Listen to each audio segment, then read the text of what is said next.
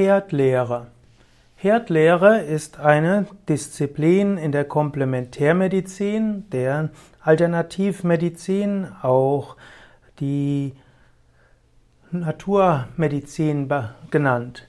Die Herdlehre geht davon aus, dass verschiedene Erkrankungen auf einen Herd zurückzuführen sind.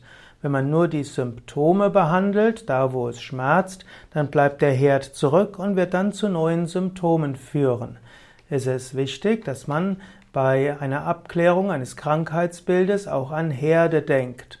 Und erst dann, wenn man den Herd gefunden hat und den Herd ausschaltet, können auch die, hm, die anderen Erkrankungen zurückgehen. Es gab einen Pionier der Neuraltherapie namens Hunecke und er sprach darüber, hm, davon, dass äh, man die Herde überwinden kann. Zum Beispiel, wenn man einen Herd durch eine Infektion mit einem Anästhetikum unterflutet, dann verschwinden die Krankheitssymptome innerhalb von Sekunden. Ein Herdgeschehen ist also ein chronisch veränderter Gewebebezirk, von dem eine Allgemeinerkrankung oder herdfern umschriebene Symptome ausgelöst und unterhalten werden können. Herdgeschehen können überall im Körper auftreten. Hm, es kann zum Beispiel eine chronische Entzündung sein, die am Ort selbst keine Beschwerden verursacht. Es gibt äh, zum Beispiel auch ein chronisches Belastungssyndrom. Der Körper versucht, ein Fließgleichgewicht, eine Homöostase aufrechtzuerhalten und das kann zu vielen Irritationen führen. Und so sollte man schauen, gibt es irgendwo Herde.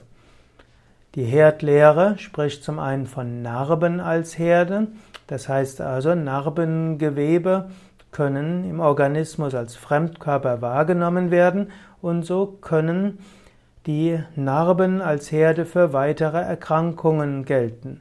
Und so gibt es zum Beispiel Akupunkturmethoden, die die Narben wieder als Herd auflösen. Muskeln können Herde sein. Muskeln können entweder dauerverspannt sein oder sie können auch andere, äh, andere Veränderungen haben. Auch die Wirbelsäule kann Herd darstellen. Die Wirbelsäule kann auch dazu führen, dass hm, der ganze Körper erkranken kann. Bekannt ist auch die Aussage, dass entzündete Zähne Herde darstellen können, die auch wieder zu Erkrankungen im ganzen Körper führen. Manche sagen, dass zum Beispiel die, das wurzelbehandelte Zähne immer Herde seien und andere wiederum sagen, dass äh, Plomben aus äh, Quecksilber, äh, also zum Beispiel Amalgamfüllungen, auch Herde für den Körper darstellen. Oft führt das dann zu überflüssigen und belastenden Zahnextraktionen. Manchmal wird zu früh daran gedacht, dass Probleme aus den Zähnen stammen. Hm, und so kann man die Herdlehre zusätzlich nutzen für die Behandlung von Erkrankungen.